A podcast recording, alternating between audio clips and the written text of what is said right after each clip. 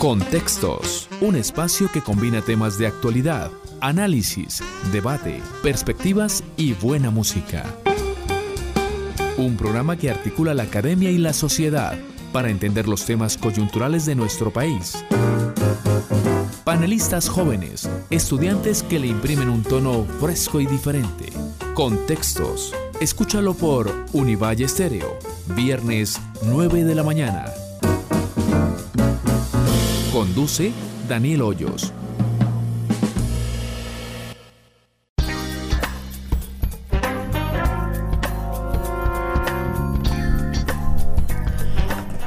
Muy buenos días a todos los oyentes y a los que se conectan a esta hora con Univalle Estéreo 105.3 FM y a través de emisora.univalle.edu.co. Hoy, eh, aquí en Contextos, pues eh, seguimos haciendo un seguimiento a la situación del país. Yo creo eh, que no podía ser de otro modo. Y es que hemos, hemos tenido varios hitos en el país que nos han dado ya este mes de, paro. Que, hemos, que, que hoy precisamente pues estamos conmemorando ese mes y que siguen las movilizaciones. Hoy en Cali están convocados en varios puntos, Simón. Buenos días. Buenos días a Daniel, a todos los oyentes de Univalle Estéreo 105.3, eh, con una algo que tenemos que comentar sí o sí es que estamos de vuelta en la cabina de la emisora. Llevábamos ya casi más de un año sin venir. Bueno, Daniel creo que había venido alguna vez. Yo, yo llevaba más de un año sin venir a la cabina, entonces eso pues hay que resaltarlo el día de hoy. Y justamente qué día tan hermoso que es, justamente el mes que se cumple, pues el día que se cumple un mes de paro nacional, eh, hay una movilización muy importante que se va a realizar aquí en la Universidad del Valle, que viene desde, em, desde, la, desde Siloé, desde la glorieta de Siloé hasta acá hasta la Universidad del Valle. Hoy vamos a hablar de muchos temas muy interesantes, vamos a hablar específicamente de dos, eh, ya ayer lo anunciábamos en nuestra página de contextos, el primero es la resignificación de espacios en en, pues en los puntos de resistencia con las bibliotecas tenemos un invitado especial que nos va a hablar sobre ese tema y eh, también vamos a hablar sobre el actor político, los nuevos actores políticos que tenemos en, en estos escenarios de, de, resistencia, podríamos decirlo. Bueno, pero vamos con lo de resignificación de símbolos. Escuchemos a nuestra compañera eh, Laura Lucía Rodríguez, que que nos envía su, su perspectiva sobre lo que ha sido la resignificación y nos da una perspectiva de lo que pasa en Bogotá también. Entonces escuchemos. Bueno, creo que uno de los hitos principales de este paro nacional ha sido precisamente la resignificación que empezó desde el primer día, desde el 28 de abril, cuando nos dimos cuenta que hay unos orígenes profundos de inconformidad.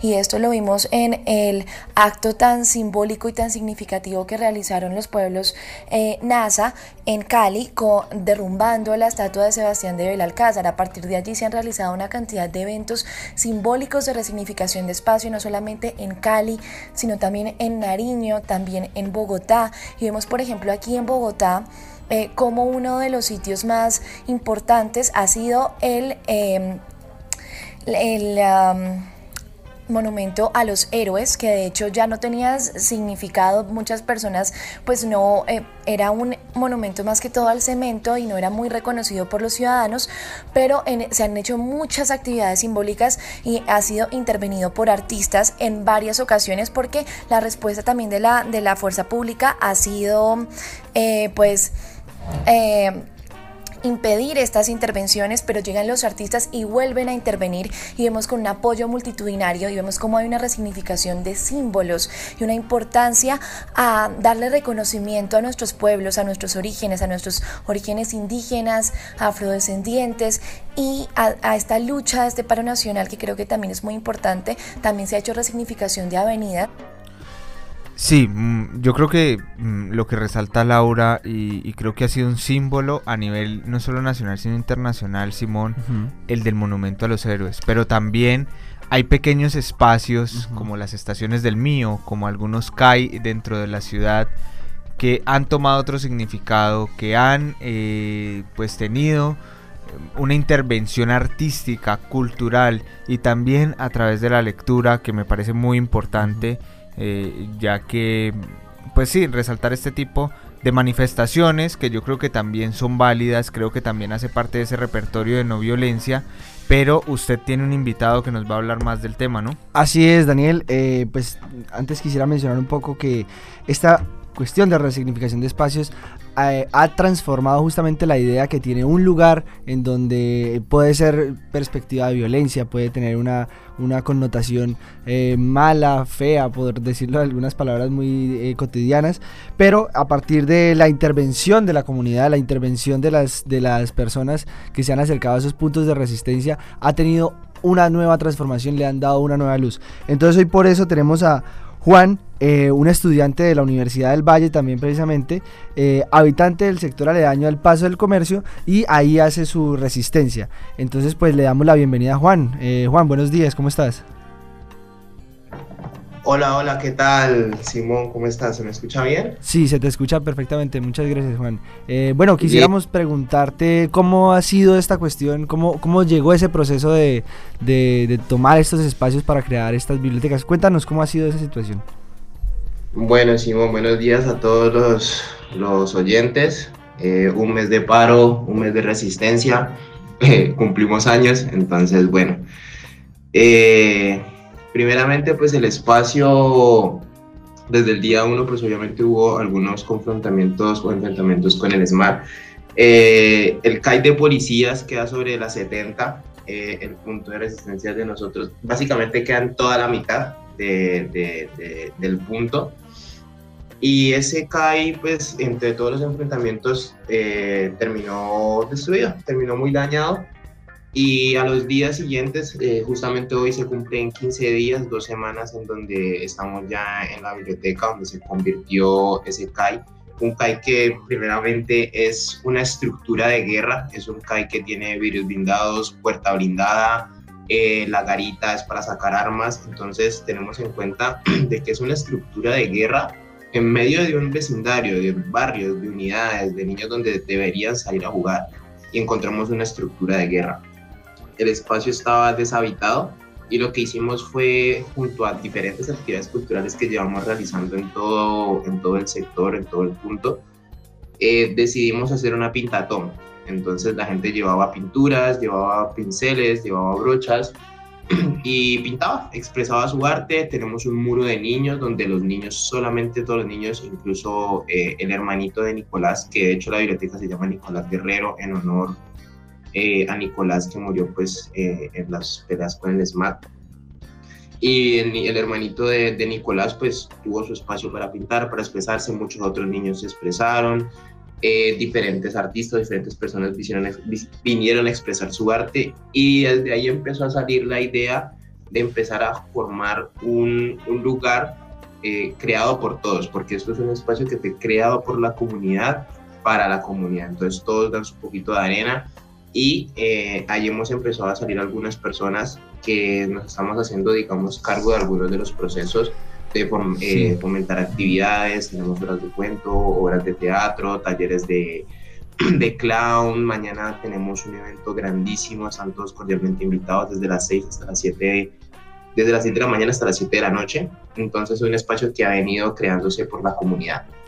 Juan, y, uno nota la importancia que tienen estos espacios y todo, y, la relevancia eh, en medio de este repertorio, pero eh, cómo se vive también en los momentos eh, pues más duros de la protesta o están alejados de ellos, han decidido hacerlos en espacios estratégicos o también pues han tenido la represión del Estado. Pues a ver, mira, eh, en cuanto a represión del Estado, hemos tenido hostigamientos, hemos tenido hostigamientos por parte de, carros particulares, ya muchos sabemos lo que eso significa. Eh, más que todo en horas de la noche, en horas del día, eh, específicamente en el CAI, como queda sobre toda la, la 70, la Simón Bolívar. Mm, no hemos tenido como tantos enfrentamientos. Han pasado por allí. La verdad, donde nosotros estamos ubicados ha sido una resignificación importante porque era un punto, entre comillas, descuidado, porque la gente no salía, porque la gente se sentía un poco abandonada eh, y las personas de las unidades pues se sentían un poco incómodas con toda la situación, estaban un poco inconformes. Entonces el hecho de haber resignificado ese espacio eh, fue, fue algo muy importante porque la comunidad empezó a, apoyar un poco más, empezó a salir con, con, sus hijos, con sus nietos, con sus sobrinos, los adultos mayores, incluso han venido personas de otros barrios que, pues, que simplemente tienen, siempre, siempre tienes que caminar bastante o por lo menos tomar transporte y han venido a visitar, les han dicho que, que hay un espacio muy bonito por los jóvenes que pintaron, entonces querían venir a conocerlo. Dime.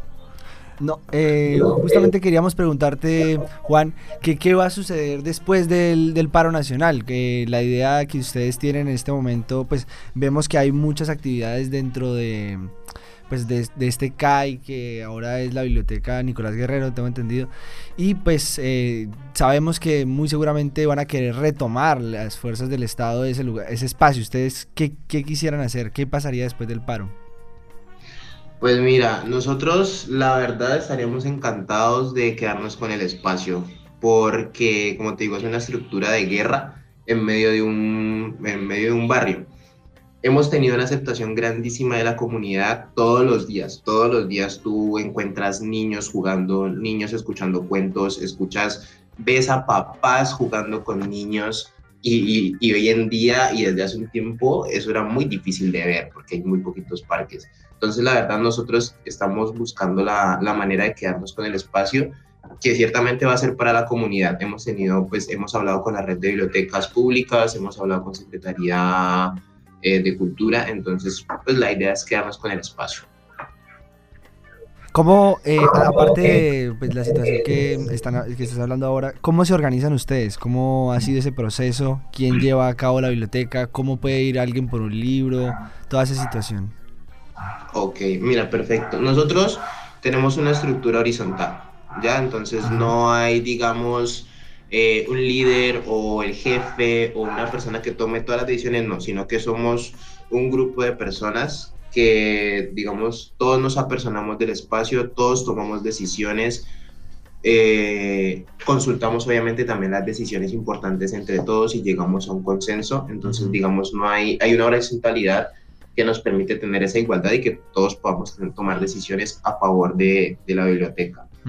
Con el tema de las donaciones de los libros, nosotros hacemos trueques. Entonces, las personas pueden venir a donar sus libros, libros que ya no estén en uso, y también pueden llevarse algunos de los libros que puedan, que vean allí, y si son de su, de su agrado, pueden tomarlos. Hacemos esos trueques.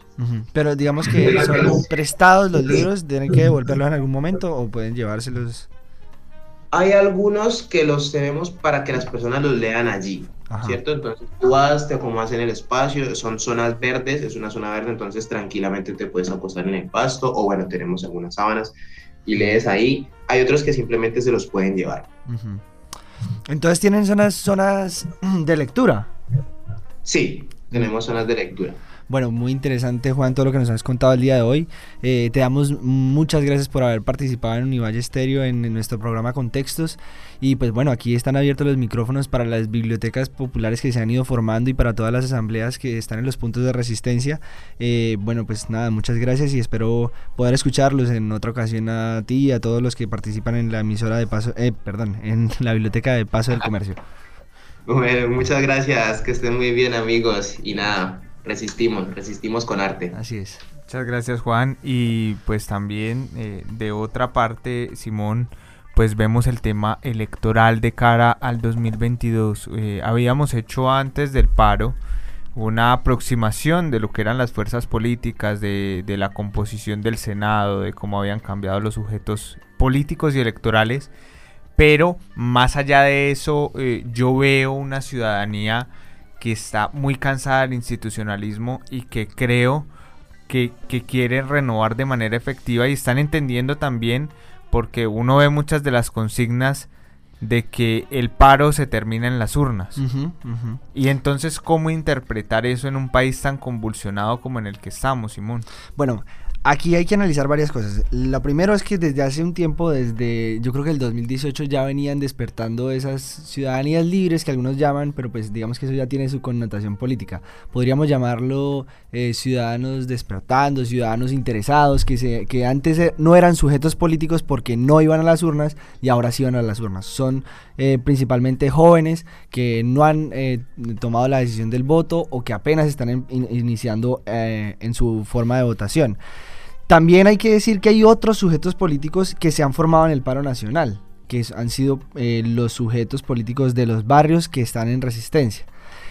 Las primeras líneas son unos sujetos políticos muy importantes que no se pueden dejar de tener en cuenta. Daniel, creo que tú lo comentabas y lo comentaba yo también en el programa pasado, que justamente ya los están reconociendo por lo menos en las municipalidades y en los distritos con que ya hacen mesas con ellos de negociación. Eso ya reconocerlo como sujeto político y ese sujeto político se tiene que entender y, va a ser decisivo en las, en las próximas elecciones, por lo menos locales, tengámoslo en cuenta, por lo menos locales.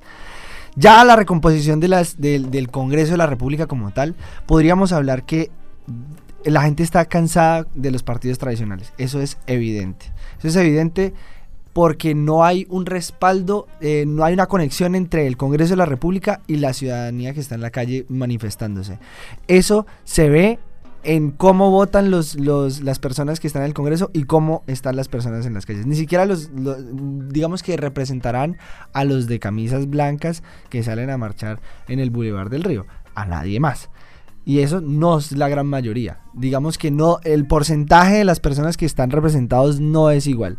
También quería decirte una cosa eh, que que digamos esa transformación de, de, la consigna del el paro termina en las urnas se dio después de unas, eh, digamos, transformaciones del discurso. Porque en un primer lugar decían, si se cumple un mes del paro, hay una constituyente.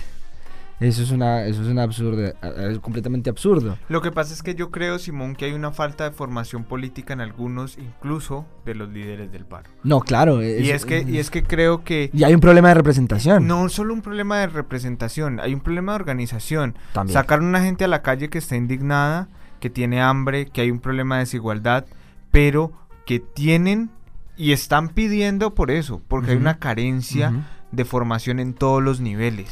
Claro, eh, pero, pero digamos que cómo iba a organizarse. Claro. ¿Cómo iba a organizarse? No, no, no, no, no, es que yo no, yo, yo estoy diciendo el fenómeno, no digo que debería ser de otra forma. Pero, pero las cosas se representan así.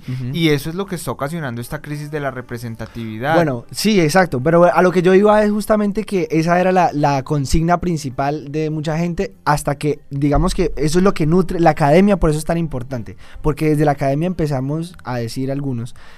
y más que todos los profesores de universidades como la Universidad del Valle, que una constituyente no era necesaria y era hasta un error. Y es que es más, yo creo que muy posiblemente ese, esa primera idea de constituyente la debieron haber sacado de pronto bodegas uribistas para que la gente se agarrara de ahí. Y es que la constituyente le termina favoreciendo es a los mismos uribistas, porque pueden ahí hacer sus triquiñuelas. La constitución está bien, lo que hay es que cumplirla. Eso es evidentemente así.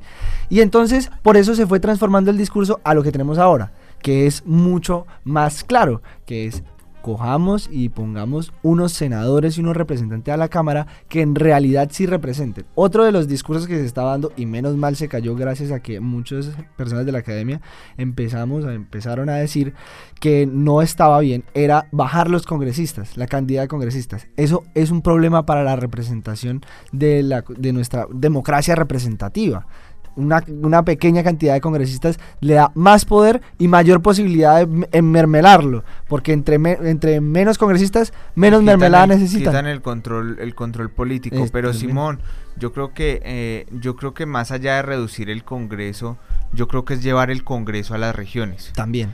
Yo creo que el Congreso debería ir a Arauca. Yo creo que el Congreso debería ir a Guainía. Yo creo que el Congreso debería ir al Putumayo. Es que no están abstraídos, están en Bogotá, están legislando para ellos, incluso entre ellos pelean por eso. Yo no sé si escuchaste a Norma Hurtado. No, no. Como le respondía a María Fernanda Cabal y le decía que había un desconocimiento del territorio por parte de ella. Y si, y, si hay estos agarrones entre, entre los mismos, porque Norma Hurtado y María Fernanda Cabal son de los mismos. O sea, no, no, no, no nos vamos acá a meter mentiras. pero claro, esa crisis de representatividad también es una crisis de ese centralismo que tiene el gobierno. Eh, aquí no van a las regiones sino cuando necesitan los votos y cuando están haciendo sus consejos comunitarios para otras cosas. Consejos de seguridad también. Eh, cuando, ya, está, cuando ya está hecho el daño. Y, es también, eh, Simón, esta crisis debe servir para entender que el Estado no es el ejército. Claro, no, es que es evidente. Yo, creo, ahí, ahí, por ejemplo, voy a citar a, a, María, perdón, a María Fernanda no, a Claudia López, lastimosamente, y es que Claudia López decía que había que llegar a las regiones con Estado, mercado y sociedad. Es que hay que llegar, y eso, eso lo toma de Max Weber y de Hobbes. Ahí hay que llegar. El Estado necesita llegar no con el ejército, no, no, con el ejército, sino con la sociedad civil, con una escuela, con una, con una, con una buen sistema de salud, con una buena, una buena eh, entidad prestadora de salud, cualquiera que sea, una pequeña clínica. Eso es lo principal. El ejército, bueno, después, después de hacer el bien. Simón, y esto también, cuando hablamos de lo electoral, también es eh, y depende de esas ciudadanías que busca los votos convencer a esos que no votan, ¿o qué? Claro, no, obviamente. Digamos que em, es que yo creo que eh, la, institucionalidad ha sido bastante golpeada por la misma institucionalidad. Y yo creo que es una cuestión, vamos a volver a un tema típico de contextos y el neoliberalismo. El neoliberalismo lo que hace es dañar las instituciones por dentro. Y entonces eso hace que la gente se desinterese de la política cuando en realidad deberían estar cada vez más interesados por la política. La tarea viene ahora y es en este sentido, Simón. Eh, combatir la abstención electoral. Sí. Y también eh, entender que el valor de un voto cuenta. Cada voto cuenta. Es decir, eh, la gente dice, no, es que yo no voto porque, porque mi voto no hace la diferencia. Pero resulta. Y ponerle mucho cuidado al software. Ojo ahí. No, es que, es que es, es que es complejo porque en un momento donde, donde en Colombia se, hay evidencia de la manipulación de medios, hay evidencia de la manipulación, y entonces el registrador es el amigo del presidente, el fiscal es el amigo del presidente, el, la procuradora es la amiga del presidente, y el, y el supercontralor. sí, sí, sí. Eh, aquí, aquí estamos con todas unas instituciones y tampoco tenemos defensor del pueblo.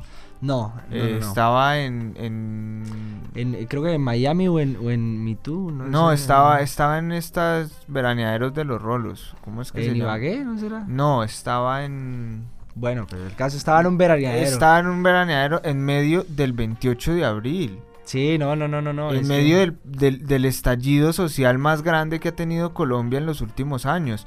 Entonces ahí es donde vemos estas crisis. Pero bueno, Simón, vamos a estar muy pendientes de lo electoral y yo le propongo que vamos con un tema mm, un poco sensible que se tocó esta semana y tiene que ver con eh, lo que pasó en Tuluá. Lo que pasó en Tuluá fue muy grave. Es un hecho de, vandalismo y creo que hay que ser categóricos con esto. ¿Quién lo hizo? No, se sabe.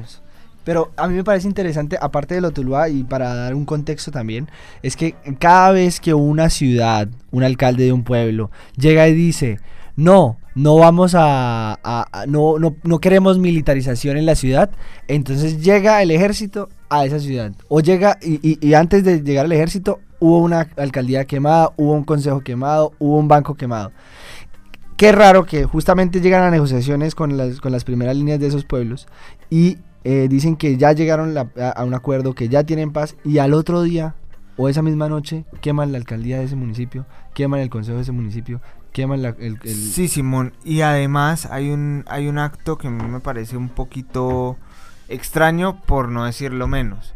Y es que a quién le conviene también que destrocen una institución como el, como el Palacio de Justicia en Tuluá. Pues, eh, una, una ciudad que sabemos... Eh, todos los grupos que tiene. Es que es muy difícil. Y, mm. y también pasa con lo que pasó con Jamundí. Sí. Es muy difícil saber quién hace las cosas. Y además es que la, alcaldía lo que quemaron fue muy estratégico. Porque fue Hacienda, fue la, la, oficina de, comunicaciones y la oficina del, del, del gobierno, de gobierno, de la Secretaría de Gobierno. O sea, las tres más importantes, pero dame Hacienda te dice mucho. Pero bueno, Simón, eh, nosotros estamos en todas las plataformas de podcast, Google Podcast, Spotify. Vamos a tratar un tema muy importante eh, adicional al programa, vamos a subir el programa, pero con una colita adicional. Y es por qué es grave que la justicia dependa de un edificio. Efectivamente. Efectivamente. dependemos de los folios, dependemos del papel, dependemos de lo análogo en el siglo XXI. No, es que Donde todo está... Eh, ey, si aquí a la emisora le pasa algo, la emisora tiene unos servidores que responden por ella. Aquí, aquí también hay, hay unos protocolos de seguridad para los equipos, hay un aseguramiento de los equipos. Entonces, ¿qué pasa con la rama judicial en Colombia? que entonces reclaman y hacen paro y cada año exigen unas cosas que parecen inocuas, pero entonces ¿dónde están en, la administración de justicia a la vanguardia? ¿Están o no están? Esa es mi... Llevamos ocho años con el nuevo Código General del Proceso. Y todavía no lo han podido implementar. No, es que digamos que la situación es que se supone que desde el 2021 ya, eh, ya deberíamos tener unos sistemas de unas nubes bastante potentes en donde se vayan subiendo todos esos archivos que se están planteando. Entonces es tan importante verlo de Tuluá y preguntarnos qué va a pasar ahora. ¿Qué pasa con esas, con la quema de esos, de esos edificios ahora? Con, con los juicios que tenían ahora, con los procesos que se llevan ahora. ¿Se van, a, ¿Se van a perder del todo? ¿Van a tener que empezar de nuevo? Unos procesos que de pronto llevaban ya eh, 4 o 5 años porque además la justicia es supremamente lenta. Con esto se va a lentizar muchísimo más. Estamos con Juan Osorio, abogado litigante, especialmente pues en materia de responsabilidad contractual y extracontractual, magíster en responsabilidad civil y consultor de derecho comercial, civil y familia. Eh, Juan, llevamos ocho años del Código General del Proceso, el nuevo Código General del Proceso, y todavía hay una lentitud en la justicia que uno no entiende. ¿Cómo interpretar esto? ¿Cómo interpretar que la justicia todavía sea tan análoga? Existen varios motivos por los que el medio análogo sigue siendo protagonista de la administración de justicia en Colombia. En primer lugar, la actividad legislativa es una actividad reactiva y eso determina necesariamente que ninguna legislación se va a mover al ritmo que lleva al progreso tecnológico. En segundo lugar, los autores de estos proyectos de legislación procesal son absolutamente todos abogados. Es decir, no existe un análisis interdisciplinario de los problemas que supone la administración de justicia incluso de aquellos que son ajenos a lo jurídico, como por ejemplo el almacenamiento de la información y la seguridad de esa información. Y más grave aún, como son normas muy técnicas, el legislador no realiza un análisis y un debate profundo, aunque en teoría pues el Congreso es un espacio interdisciplinario donde necesariamente debe realizarse ese análisis y debate profundo. Eh, en tercer lugar, los autores de la legislación, los congresistas e incluso aquellos miembros de la rama judicial que tienen algún nivel de injerencia en la formación de estas normas procesales, todos son ciudadanos que tienen una edad avanzada. Eso quiere decir que primero, no suelen estar a la vanguardia del desarrollo tecnológico y segundo, pues que tienen cierto nivel de resistencia a la apropiación e implementación de los desarrollos tecnológicos que se les presentan. De ahí que tampoco tienen la visión para darle un contexto a los desarrollos tecnológicos en la administración de justicia. Finalmente, se tiene la idea que la implementación de soluciones tecnológicas es muy costosa y en consecuencia la disponibilidad presupuestal de la rama judicial siempre ha sido óbice para la implementación de plataformas tecnológicas o soluciones tecnológicas que ayuden a realizar de forma más eficiente la administración de justicia. Bueno, y sobre Tuluá, ¿cómo interpretar esto? ¿Cómo ver eh, esto en contexto? ¿Y cómo interpretar que ahora pues eh, no vamos a tener estos procesos o qué va a pasar con ellos? ¿Había un respaldo o algo así? Ahora bien, el incendio del Palacio de Justicia de Tuluá, pues es motivo de profunda consternación para los ciudadanos del Valle del Cauca y para la comunidad vallecaucana en general, sobre todo porque preocupa mucho el bajo nivel de seguridad que procura el Estado colombiano a la infraestructura de la rama judicial, que siendo el medio análogo el protagonista aún de la Administración de Justicia, necesariamente guarda documentos que sirven como prueba de cruciales intereses jurídicos de los miembros de la comunidad vallecaucana. Ahora, no solo se han destruido estos documentos, cosa que es gravísima ya en sí misma, sino que además los funcionarios judiciales de la ciudad de Tuluá van a tener que doblar esfuerzos para, por un lado, procurar la reconstrucción de estos expedientes y por el otro, continuar administrando justicia. Y eso, sin lugar a dudas, va, a suponer una demora para que a los ciudadanos de esta comunidad les sean resueltas prontamente sus acciones y eh, sus intereses jurídicos no resueltos van a continuar diferidos en el tiempo digamos, injustificadamente por, por la acción de, de unos terceros desconocidos. Juan, muchísimas gracias y pues a todos los que están escuchando a esta hora, pues mm, vamos a tener muchos más de estos contenidos.